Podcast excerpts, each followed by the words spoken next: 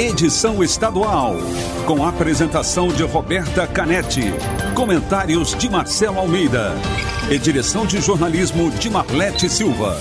T-News. T-News. Oferecimento Alimentos Caldo Bom. Hashtag Cinquentou. Uma festa de sabor e novidades para comemorar os 50 anos da Caldo Bom. E farmácias Nissei. Nissei por perto. Com as melhores ofertas para você.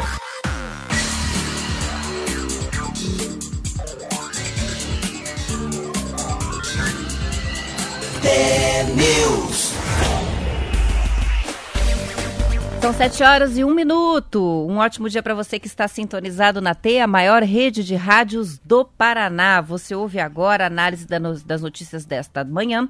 Participa com a gente do programa pelo WhatsApp, o 41992770063, com a transmissão ao vivo pela Rádio T e também pelo vídeo em YouTube, Facebook. O TNews desta segunda-feira, dia 28 de junho de 2021, começa agora. T-News.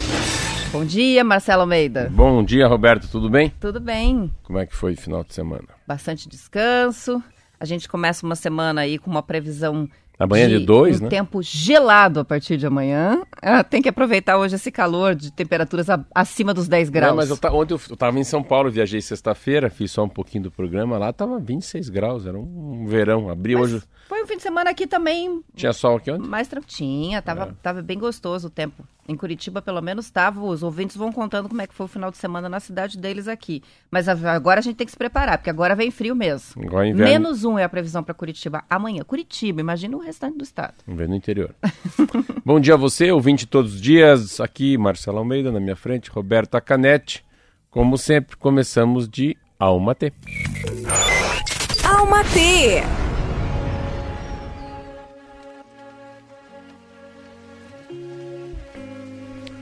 Espero que você encontre a felicidade.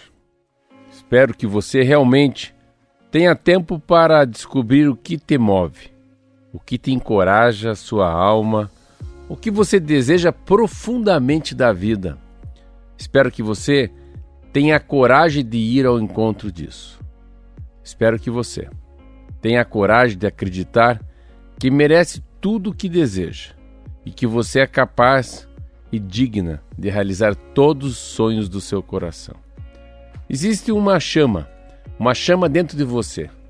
Eu espero que você nunca permita que nada e ninguém a apague. Espero que você encontre o tipo de amor que faz de você uma pessoa mais suave. Tipo de amor que faz você querer ser um homem ou uma mulher melhor. Espero que você encontre algo real, porque nada é mais bonito do que amar alguém que faz questão de nos amar também. Espero que você viva momentos que te tirem o fôlego. Espero que você viaje para lugares que te renovem e te inspirem. Espero que você vá a shows que te façam cantar a noite toda, que te façam dançar, sem se importar com quem está olhando.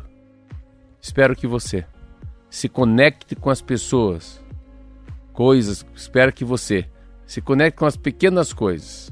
Espero que você olhe para alguém no meio da conversa e sinta a sua pele se arrepiar com os sentimentos que tem por, por eles. Espero que você se envolva com os tipos de amigos que incentivam sua espontaneidade, que estão sempre prontos para te ouvir e te ajudar. Mas acima de tudo, espero que você se encontre eu espero que você conheça seu coração, a sua mente, a sua essência. Espero que conheça seu coração. Espero que você aprenda a ser gentil consigo mesmo, a abraçar a jornada em que está. Espero. Espero que você aprenda a se orgulhar da pessoa que está se tornando. Espero que aprenda a se orgulhar de onde está, mesmo que não seja exatamente onde você gostaria de estar. Espero que você aprenda a se apaixonar pelo processo, mesmo com a bagunça que às vezes a vida faz. Espero que você tenha paciência, mesmo diante da confusão de sentimentos, de vontades, de verdades e de saudades. Espero que você encontre o que tanto tem procurado por aí.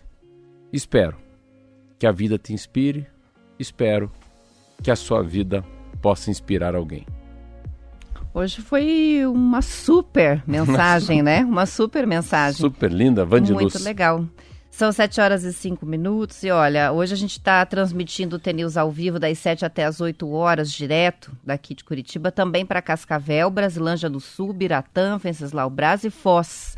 Amanhã a Valéria Belafronte volta a apresentar o bloco regional para a região oeste do Paraná, então só um aviso aos navegantes aí é, porque vai passar sete e meia e vão começar a chegar as mensagens. É, Ué, cadê a Valéria?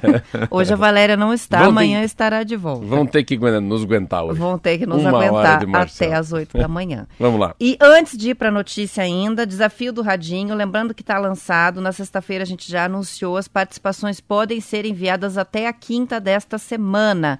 Os ouvintes já estão mandando muitas perguntas, são perguntas sobre o TNews, sobre a equipe, sobre os batidores do programa, estão perguntando de tudo aqui, Marcelo, até teu signo. Algumas perguntas vão ser selecionadas, vão entrar num vídeo que a gente está preparando para os intervalos de transmissão no YouTube e no Facebook. Todos que participarem, isso é importante, vão entrar num sorteio.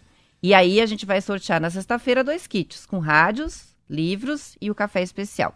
As participações só podem ser enviadas pelo WhatsApp 41992770063 9927770063 com a palavra-chave intervalo. Essa palavra é só para a gente identificar as mensagens aqui, não é um critério, a pessoa não vai ser excluída. Mas põe lá, intervalo, e aí a pergunta para a gente entender o que, que é. Bom, o Ministério da Saúde confirmou ontem a morte, Marcelo, de uma gestante de 42 anos que estava com a variante Delta. A paciente veio do Japão para Apucarana, no norte do Paraná. A morte foi registrada no dia 18 de abril, depois dela ser submetida a uma cesárea de emergência.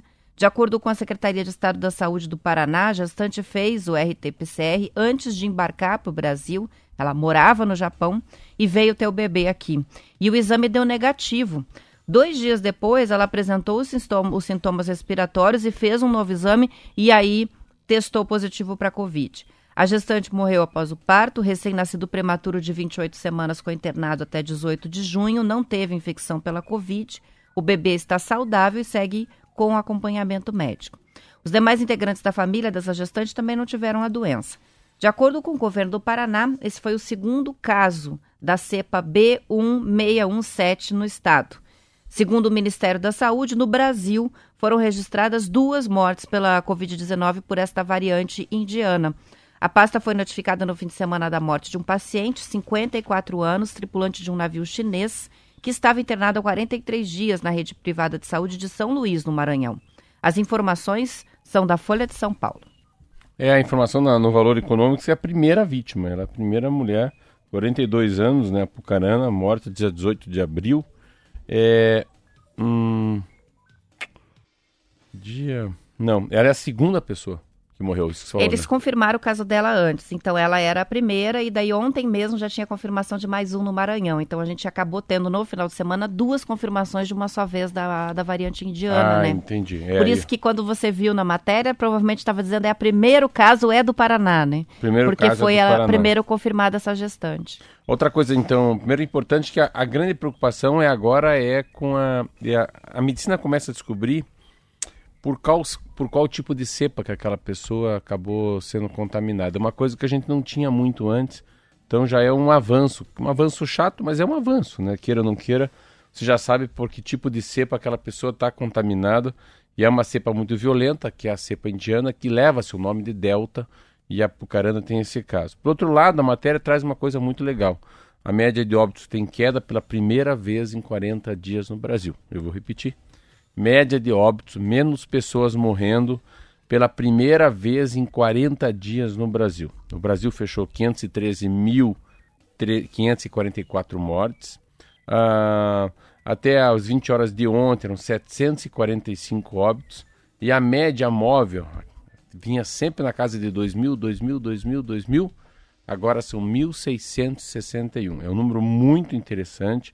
Abaixo de 2.000 é o sexto dia seguido né, que tem essa queda.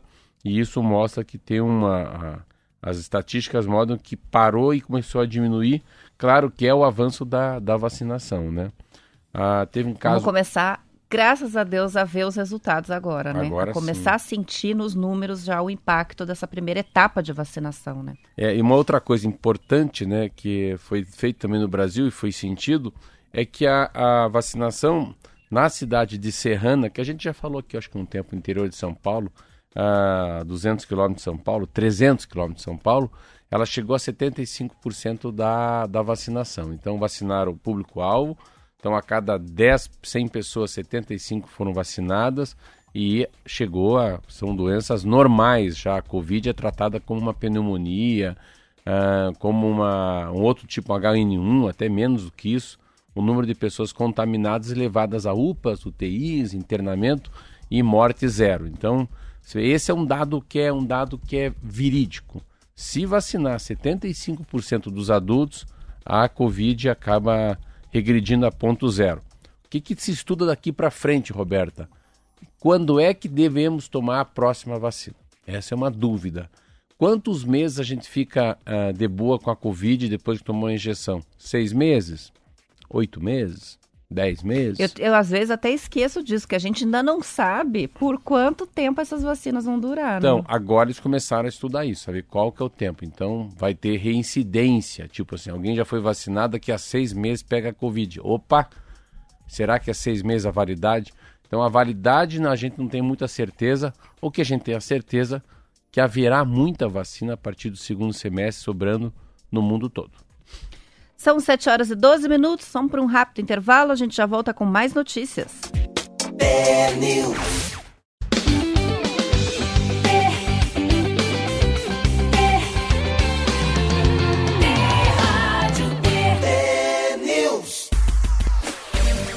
São 7 horas e 17 minutos. Bom dia para o Chicão, de Cambará, está aqui com a gente escutando o jornal. O Márcio, que é de Campina da Lagoa, diz que lá o frio é de 5 graus já. O Maurício mandou mensagem falando que em Capanema, desde ontem, já está chovendo e frio.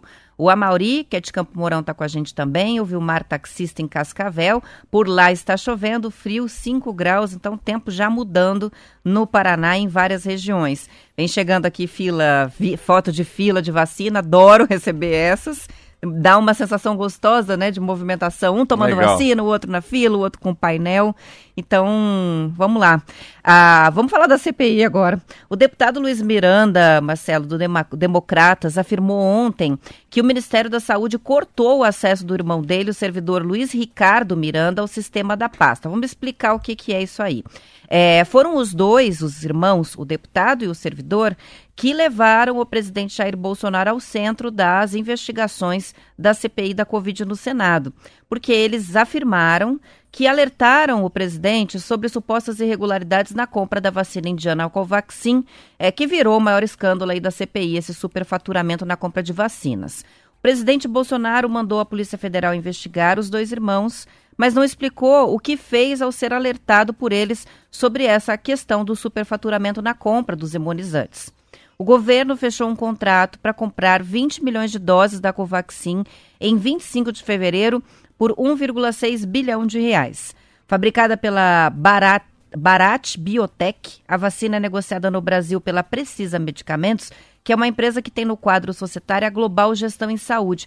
Essa Global responde a uma ação de improbidade por um contrato de 20 milhões de reais assinado em 2017 com o Ministério da Saúde para importação de medicamentos de doenças raras. E à época, o deputado paranaense Ricardo Barros era o chefe da pasta do Ministério da Saúde. Esses produtos, esses medicamentos foram comprados, mas nunca foram entregues. O deputado paranaense Ricardo Barros foi citado pelo servidor, o Luiz Ricardo Miranda, no depoimento que ele deu na sexta-feira à CPI.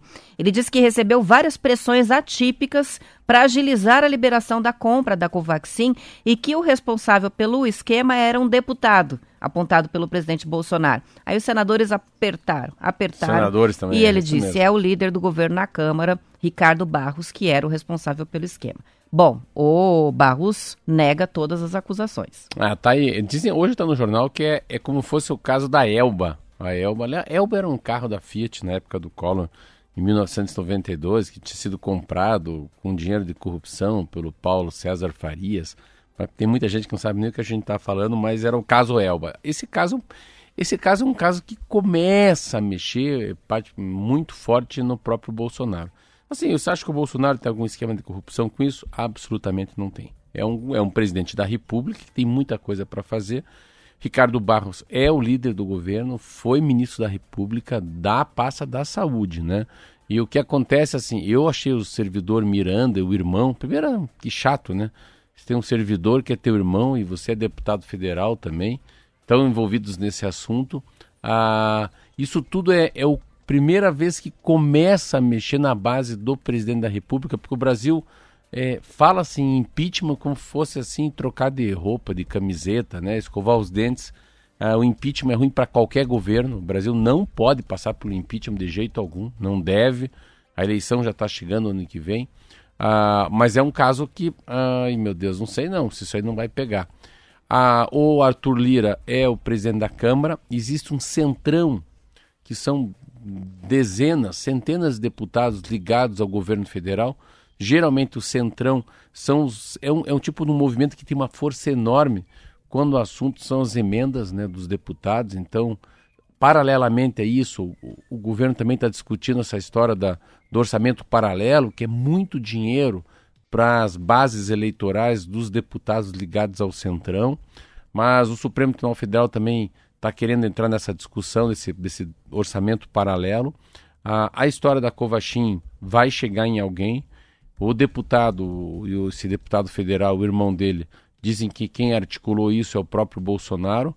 Eu acho que é questão de tempo. Acho muito difícil, mas muito difícil que o Ricardo Barros consiga ficar. Por quê? Porque ele não é da base também do presidente Arthur Lira, Roberto. Então fica muito mais complicado. Ah, e quem caiu semana passada estava fora daqui. Aquele que a gente tinha falado que por que ficar tanto tempo se segurando numa pasta, né? já que é envolvido a desmatamento, que é o Salles, né? É, que caiu semana Salles. passada. E por que, que ele caiu, Roberto? Hum. Porque tinha a prisão. O Supremo Tribunal Federal estava pedindo a prisão dele.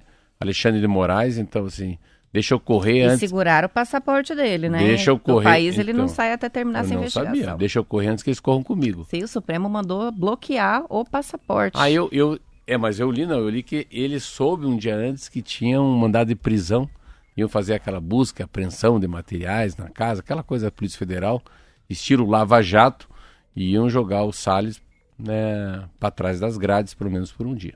Fizeram várias piadinhas, né, com a queda do Salles. Uma delas é que se ouviu no momento da queda dele um madeira. É, boa. Achei boa, né? É, e uma coisa interessante, que agora a gente está falando muito da eleição. Para imaginar que outubro do ano que vem tem eleição, a gente está chegando no mês de julho, então daqui a pouco é um ano de uma eleição. E uma eleição muito distante, né? Mas assim, a fotografia é uma eleição polarizada novamente, por incrível que pareça. Eu não gostaria de ter esses dois candidatos como candidato a presidente, mas é Bolsonaro e Lula novamente.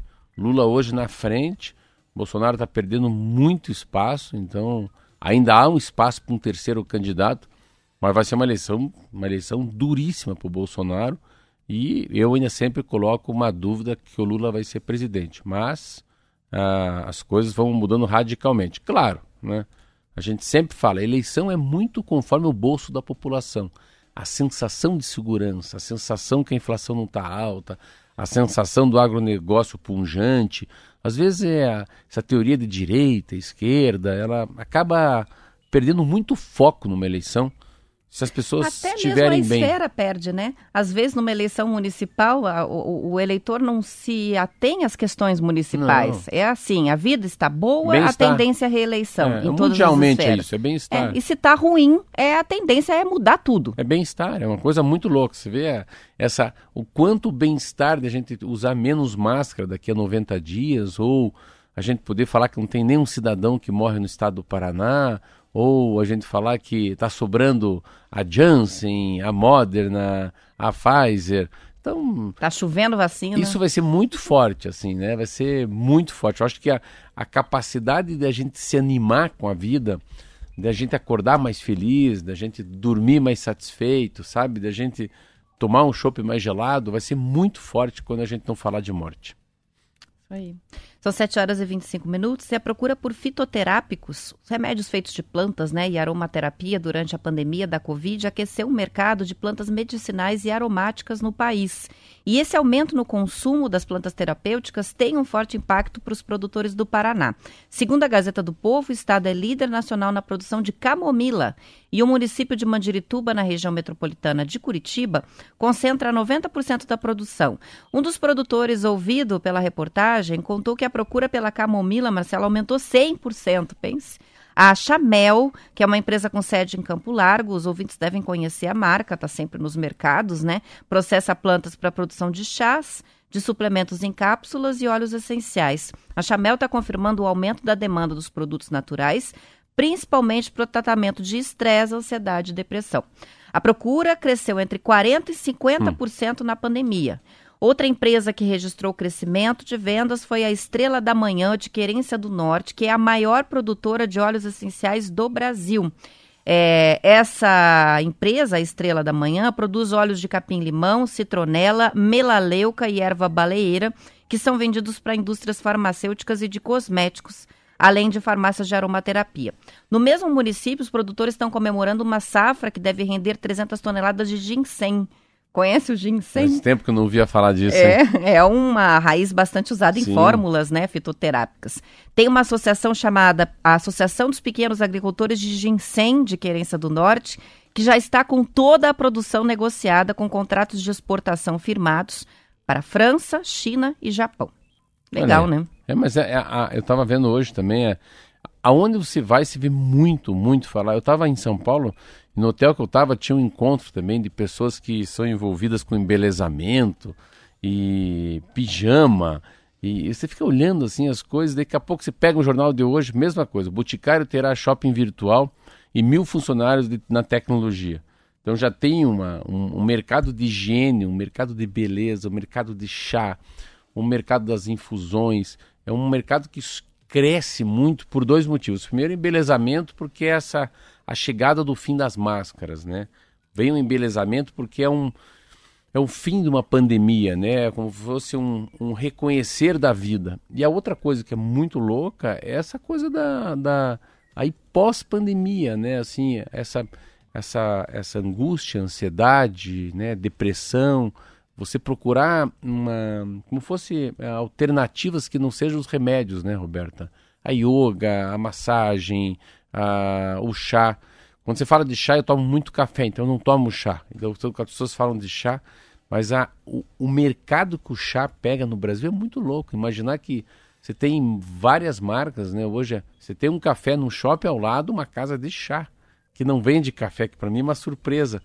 Então sempre o chá foi, eu lembro assim, uns, vamos comparar uns 20 anos atrás, assim, estou pensando agora eu numa viagem na Europa. O chá era assim, tem café com leite, tem chocolate quente, tem café puro, tem americano e tem dois tipos de chá. Então é o, chá era assim, como fosse a, a, reserva da reserva. A pessoa vinha, trazia uma caixinha, qual chá que o senhor quer? Você quer chá de hortelã? Você quer camomila? Hoje não, hoje tem casa só de chá. Sim, e fazem blends, né? Misturas. Existem lojas, inclusive, que tem todos os insumos e eles montam lá o blend na hora de acordo com o que você precisa. É então, onde... é um mercado e, bem diferente. E a gente né? mora no Paraná, é. né? E aromaterapia, que por muito tempo as pessoas tinham aquela impressão de que era uma venda de perfuminhos, né? De coisas cheirosinhas. Não, é uma coisa, ter um processo terapêutico importante se faz ali com aqueles óleozinhos, né? De tudo quanto é jeito. Por exemplo, esse óleo de melaleuca que foi citado da produção do Paraná, vem lá da Oceania, acho que é australiana a planta. Olha. E é um, um óleo essencial que cura uma porção de questões. É, picada de mosquito, fungo nas unhas, é, algum é cicatrizante, é antibactericida, enfim, é, são óleos que têm propriedades medicinais mesmo, assim, que se usa Sabe tópico. Que, eu, eu lembro muito disso, assim, é, o que eu falei no Paraná, porque aqui o Paraná é, o, é o celeiro da erva mate no, no mundo. É muito importante. Eu estava numa empresa que, aqui no shopping, que vende mate, ele falou, não, você mate, a erva mate sai aqui do, do Paraná, vai até, até a Alemanha, Lá ele é modificado e a gente vem depois vende o, vende o chá aqui no shopping do, num bairro de Curitiba. Muito legal essa e história, E uma coisa né? que a gente fala, fala, não, às 7h30, não. Amanhã a gente fala um pouco mais. Falamos um pouco mais amanhã Não ou deu. depois do intervalo, né? A gente vai pro, pro intervalo, volta com o noticiário é, do Paraná, também para a região oeste do estado. E aos que ficam nas cidades T que vão ter o noticiário local depois do intervalo, a gente deixa um beijo aí até amanhã. Bom início de semana. E vamos lá, né? Depois do intervalo a gente volta com mais notícias. Tchau.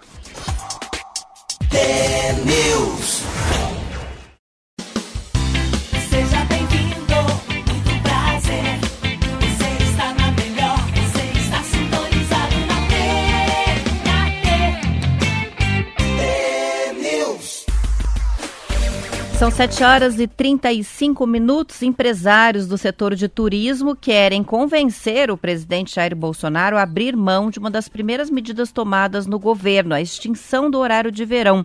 Isso vem por meio de um decreto ainda em abril de 2019. Os empresários argumentam que o retorno pode beneficiar o turismo nacional, estendendo o horário das atividades ligadas ao setor, além de representar uma economia na energia elétrica diante da preocupação com a crise hídrica. A Folha de São Paulo conta que entidades filiadas à Confederação Nacional do Turismo do Paraná, Bahia e Santa Catarina vão enviar este pedido ao governo federal.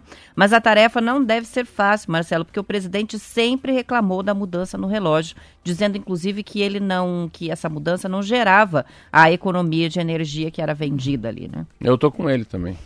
Eu primeiro acho que é um problema de sentimento das pessoas. As pessoas gostam, não gostam. Eu produzo menos. Eu eu eu no horário de verão eu fico mais triste. Ó, que coisa engraçada. As pessoas acham que é muito legal. Eu não não me sinto bem. Eu se fosse para votar, uma votação eu preferia que ficasse como tá. Uma outra coisa que já no governo Michel Temer, eu lembro disso, que eu vi uma discussão muito grande, quanto que isso economiza de energia no Brasil. É ínfimo. Então, a mudança é mais cara do que o resultado. Ou melhor, fazendo uma analogia, o molho da carne é mais caro do que a carne. Então, mudar para quê, né?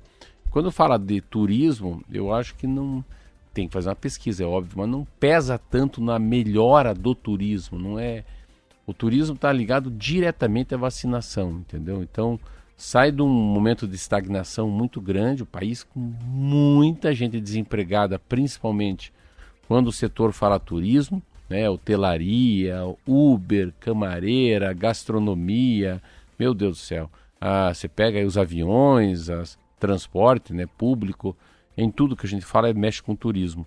Mas voltar, achar que é, não é. Ah, é assim, é muito pouco falar do horário de verão que isso vai trazer um resultado muito forte para o turismo. O que vai trazer turismo forte é uma capacidade de vacinação muito grande no Brasil, principalmente, né, Roberta?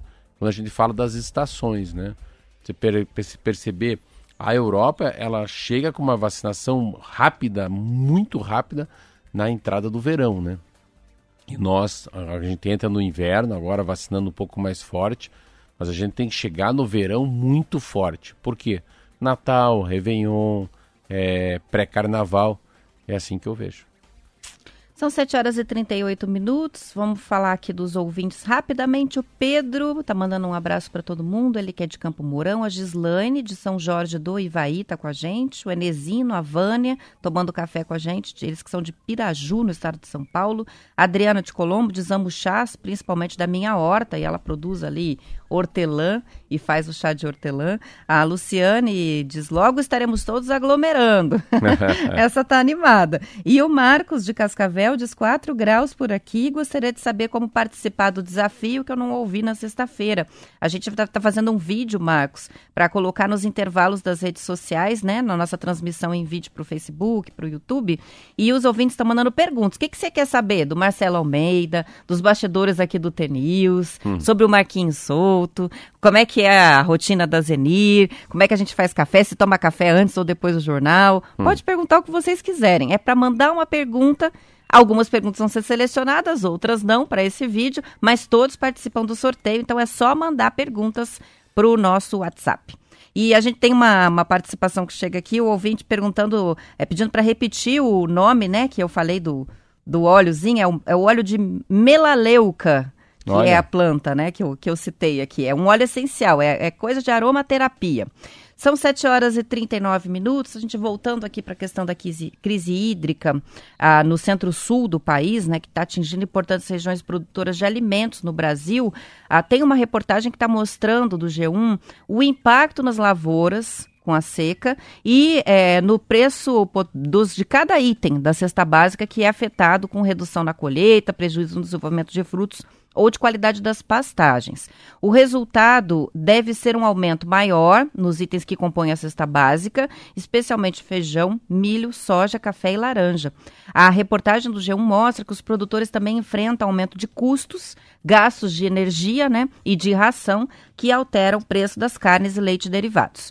No caso do feijão, a falta de chuva afetou o desenvolvimento das plantas, e também fez com que alguns produtores do Paraná decidissem pular a segunda safra do ano porque não tem água suficiente para irrigação, então nem fizeram o plantio. Com a seca, a qualidade das pastagens caiu também, a produção de leite está menor, o custo alto da ração, somado ao problema dessas pastagens secas, também está encarecendo ainda mais a carne vermelha. Frango, porco e ovos sofrem a redução da produção de milho, a ração, né? A colheita de arroz está maior do que a do ano passado, neste ano, segundo o G1, mas os produtores estão preocupados é com o próximo plantio, porque se a chuva não encher adequadamente os reservatórios para plantio da, do arroz, a área plantada vai ter que diminuir para a próxima. Aí, Olha só. E aí, vamos lá, para fechar a questão da laranja, a, o que, que a chuva afetou? Afetou a florada e os frutos estão crescendo menos. Então, também tem quebra na produção de laranja. A expectativa de colheita maior nessa safra, é maior na comparação com o ano passado, mas bem abaixo da média das últimas 10. Já com relação ao café, a estiagem prejudicou florada e enchimento dos grãos. O resultado é uma colheita 25% menor já nesse ano. assim é muito fácil entender o que é inflação, né? Você vê a história, essa história eu tava ouvindo você e vê como é uma cadeia, né? Você vê, vamos pegar lá um, um porquinho, né? Ah, a história da falta da chuva, né? O que, ela ca- acaba complicando o insumo que é milho. O milho é o milho que vai acabar alimentando o porquinho. Né? O porquinho vai ser morto, nós vamos comer a carne do suíno. Então, vê o que, que é a água? A falta de água que faz. né, a, a crise hídrica é, é muito mais forte que qualquer crise quando é uma cadeia alimentar. Porque assim, a terra você tem, o vento você tem, o sol você tem. Essas coisas, todas elas são muito, muito importantes. Mas a irrigação é a mais importante que tem. E você vê como acontece. Então, se você tem um produto ah, menos milho, então o milho fica mais caro. Aí é demanda oferta. A procura é muito grande, mas não tem para todo mundo. O que, que acontece? Eleva-se o preço. A, a água, que é água escassa, também vai ser mais cara. Então, chama-se uma inflação controlada. Quando a gente fala em inflação controlada, é uma inflação que o governo às vezes consegue controlar. Ele consegue controlar se ele quiser, né? tem que subsidiar. Mas durante uma crise não tem dinheiro. Ele consegue subsidiar a taxa de luz, ele consegue subsidiar a, a água, a água potável, ele consegue subsidiar numa cidade, o que, que eu vou dar como exemplo? Transporte público. São tarifas que a gente fala, isso aqui é inflação controlada. Mas tem uma inflação não controlada. E a inflação sempre tem uma meta. Acho que a meta acho que não é 4,5. 4,5. Então é 2 para cima, 2 para baixo. A, a inflação, desde a época do Fernando Cardoso, o Banco Central coloca uma meta que põe dois pontos para cima e dois pontos para baixo. Para baixo da, daquele de, de 2,5 é deflação, que não é tão bom. Para cima também é muito ruim, porque é uma grande inflação. Então sempre tem uma meta. O governo já passou os 6,5%.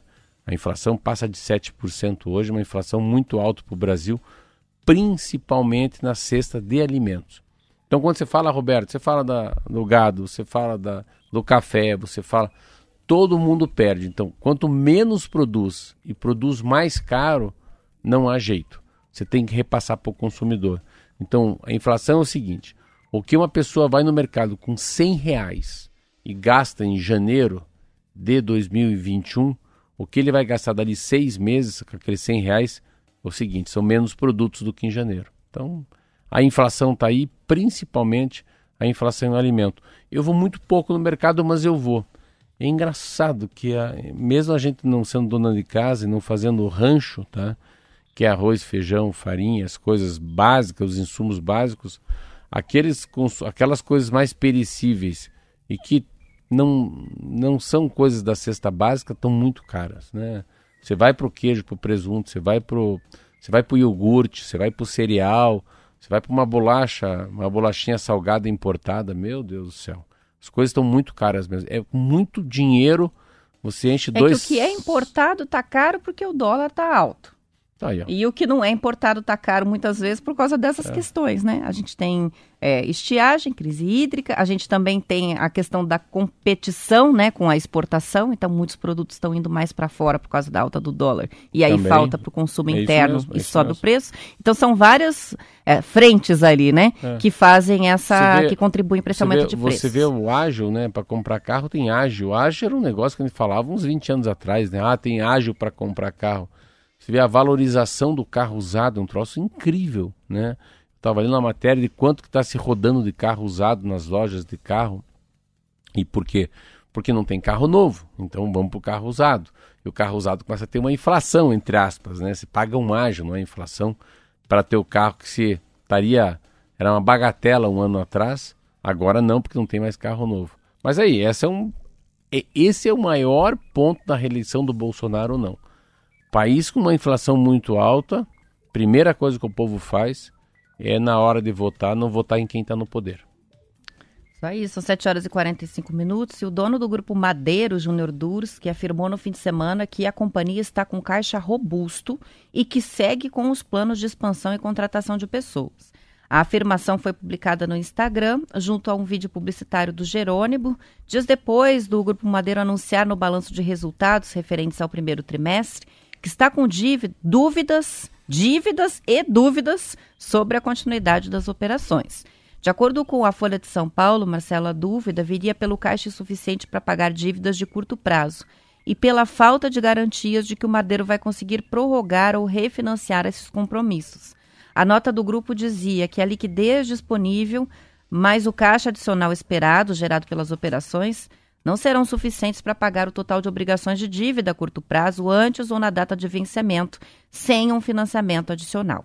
Do total, o Grupo Madeiro somava 2,4 bilhões de reais em dívidas com bancos, fornecedores, Quanto? impostos, 2,4 bilhões de reais. Deste montante, mais de 30% dos compromissos, ou seja, 740 milhões de reais, vencem até um ano. Outros 19% tinham prazo de um ou dois anos. No primeiro trimestre deste ano, o grupo registrou prejuízo de 67 milhões de reais, três vezes mais do que o registrado em 2020, primeiro ano de pandemia, quando o Madeiro teve um prejuízo de 18 milhões de reais. Por que, que a gente está sabendo de tudo isso? Porque eles decidiram abrir o capital, né, para colocar ações na bolsa do Madeiro. E a partir do momento que você quer entrar na bolsa com a sua empresa, você tem que abrir a planilha completa, porque ninguém mesmo, vai comprar sem saber a situação, né? É. Então abriu e aí foi uma surpresa quando se viu qual é a situação. O que ele tem, assim, ele tem muitas coisas que a gente não sabe como é, é muito difícil explicar. Então, covenants, emissão de é muita palavra em inglês, né? CCBs, né? Créditos bancários com BTG. É. Mas o que, o que mais me impressionou, assim, primeiro que eu, eu, eu tenho uma relação muito boa com o Madeiro Júnior. Então eu conheço muito a pessoa do Madeiro, eu gosto muito do Madeiro. Mas eu fiquei muito perplexo, assim, eu me assustei, porque eu não sabia que o Madeiro estava nessa situação. Engraçado, e eu, e eu até usava isso como um. Para mim, ele é como fosse um farol, assim. Eu falei, olha, como é que pode um cara expandir tanto no Brasil, se torna uma referência de marca, em qualquer shopping que você vai no país tem Madeiro, e sempre muita gente. Mas você vê como eh, não é bem isso, né? Hoje ele tem uma dívida de 2,4 bilhões de reais. É, como a Roberta falou, ele teve que abrir todos os dados. É, há uma chance dessas operações não vingarem, é, que eu acho que é o pior, que é o madeiro quebrar, mas me impressionou muito. Mas é aquilo de ficar grande, né? Eu sempre tenho essa dúvida, eu converso muito com. Pode ser com qualquer pessoa, né? Eu tô falando no meu negócio que é padaria. Pode ser você com confecção, ou outro com uma agência de comunicação, ou outro com uma farmácia, não importa, com açougue, né? Ah, o outro trabalhando com, com software, outro numa startup. É a história de querer crescer, Roberta. Ah, o crescimento é um, um crescimento sustentável que a gente fala.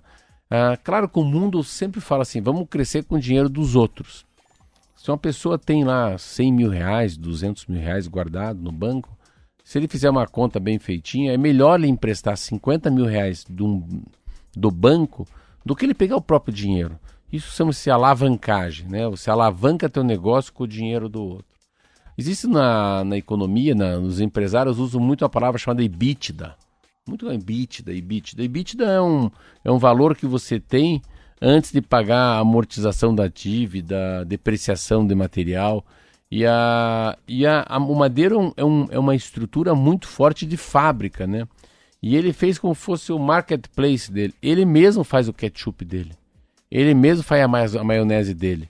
Então, a, o Madeira investiu muito em produção e a sensação que dá, porque tem um tal de EBITDA que eu falei assim, então você, vamos supor, você tem uma coisa que você fabrica, Roberta, e por ano você fabrica e dá uma receita operacional de um milhão de reais. Aí fala, ah, a receita operacional de uma agência de, de comunicação de um milhão de reais, você pode emprestar até 2,5 milhões de reais do banco. Então o EBITDA é 2,5.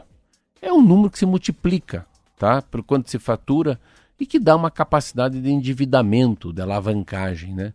Só que as pessoas usam muito isso, mas eu acho que às vezes a teoria não, não reflete a pra, a, o que está acontecendo na, na prática, né? na realidade. Ainda mais, claro, pô, com a vinda de uma pandemia. Então, essas coisas que são vistas para 3, 4 anos, 5 anos, crescimento populacional, poder aquisitivo, a, a, a, o junk food, né? o fast food, delivery. Pensa o Madeira, o que, que eles não fazem de conta, né?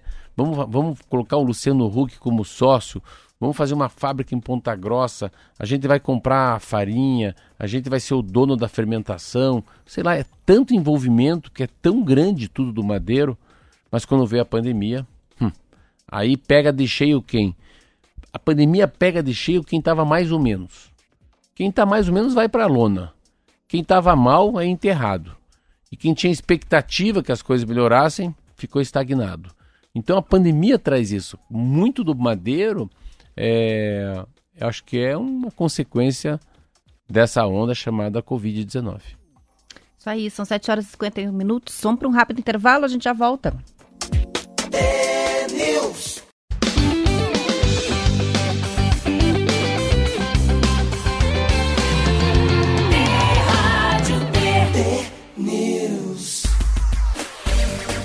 São 7 horas e 53 minutos. Houve um aumento de quase 27% no número de atendimentos de idosos paranaenses que sofreram queda dentro de casa.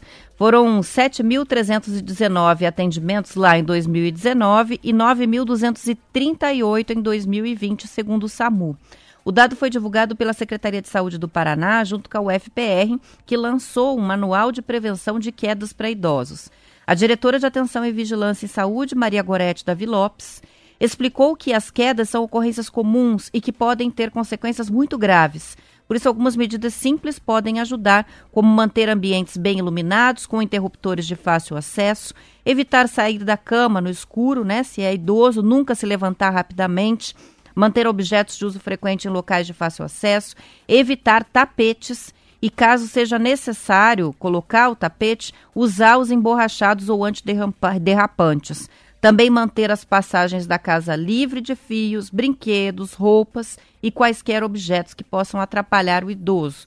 E, no fim, usar os calçados fechados com solado antiderrapante. O banheiro é um ambiente da casa em que acontece a maioria das quedas. Instalar barreiras de apoio, principalmente ao lado do vaso sanitário no box, aumenta bastante a segurança. Eu- Eu imagino isso, né? Para mim é muito parecido, tudo para mim já. É, primeiro que eu acho que a, a gente vê. é, eu acho muito interessante essas pesquisas, Roberto, que a gente faz pós-pandemia ou pandemia comparado com um ano atrás, né? Isso, claro, pense. Primeiro, o número de idosos que ficaram em casa, não poderam sair no parque, dar uma passeada. Então a chance de você cair em casa é muito maior. Eu acho que sempre a gravidade em qualquer lugar do mundo é banheiro a- a- as pedras que são usadas, né, a maneira com que é feita as banheiras, a- o acesso à pia, a privada, o bidê. Então, eu pelo menos sempre estou escorregando, sempre estou escorregando para cá, batendo ali. Para mim é muito normal bater. E eu fico, meu Deus, imagina quando tiver 70 anos, 80 anos, meu Deus do céu, como é que eu vou fazer? E é isso, você tem que Eu acho que banheiro decente é como quase se fosse um banheiro, né, para pessoa com deficiência mesmo, né? As barras, a, a, o tapete antiderrapante, um solo que seja mais aderente. Eu sempre falo de lavar os pés, né? Conforme for o tipo do piso, você vai lá lava teus pés. Aí lava os pés, os dois pés e põe o pé no chão com sabão. Conforme o chão, você cai mesmo. Essa saidinha. É interessante falar isso. Ontem eu estava lá num hotel em São Paulo, tinha uma piscina pequenininha, piscina grande lá no tal de um spa. Eu fui sair de uma para outra, mas era tão liso o mármore, a pedra, mas a minha sorte que eu escorreguei tanto que eu fui mais longe e caí na água sem bater a cabeça. Eu falei, olha aí. Ai, que perigo. Então, o cara bate a cabeça numa quina. E a outra coisa que eu fiquei reparando muito lá aí também, ontem isso, hein? Eu fui tomar um banho, lavei meus pés. E quando eu fui pôr os pés no chão, de vez de tirar um pouquinho melhor o, o, o sabonete do pé, assim, embaixo do pé, eu dei uma escorregadinha, assim, uma quase. Aquele susto, É, né? é só o susto, é. Então, assim, fique imaginando isso o dia inteiro, toda hora, no mundo inteiro. Então, são as quedas, né? A queda de, de idoso em casa é muito grande. Olha só, é três. Tô lendo aqui do UOL, né? Uma matéria que foi feita sobre o assunto que tem alguns dados interessantes. É, para cada três indivíduos com mais de 65 anos e que é, um, é uma queda para um em cada três indivíduos com mais de 65 anos e um em 20 daqueles que sofreram uma queda tem fratura ou precisam de internação. Meu Deus. Dentre os mais idosos com 80 anos ou mais, 40% caem a cada ano. Meu Todos Deus. os anos tem uma queda. Dos que moram em asilos e casas de, repouso, a frequência é de 50%. Então, assim, não é uma coisa aleatória Não. ou eventual, não. Acontece com uma certa frequência. E aí a gente tem que lembrar que a questão da recuperação é muito difícil, né? Com o passar dos anos vai ficando mais difícil para o organismo recuperar. E que muitas vezes a queda acaba sendo provocada por uma fraqueza e não o contrário. Isso aconteceu com a minha avó, por exemplo.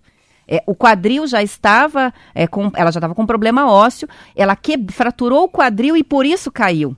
Então, até entender que ela não tinha caído Caramba, e é. quebrado o quadril, e sim o contrário, e eu já ouvi outros casos parecidos. Então, não é só a queda é, por fio no chão, mas Não. é sempre estar com apoio por perto, porque o idoso também pode Já sofrer é uma fraca. queda por estar com algum problema tá ósseo articular, já né? está com um problema. E é interessante isso aí, aí, aí é tal da reengenharia.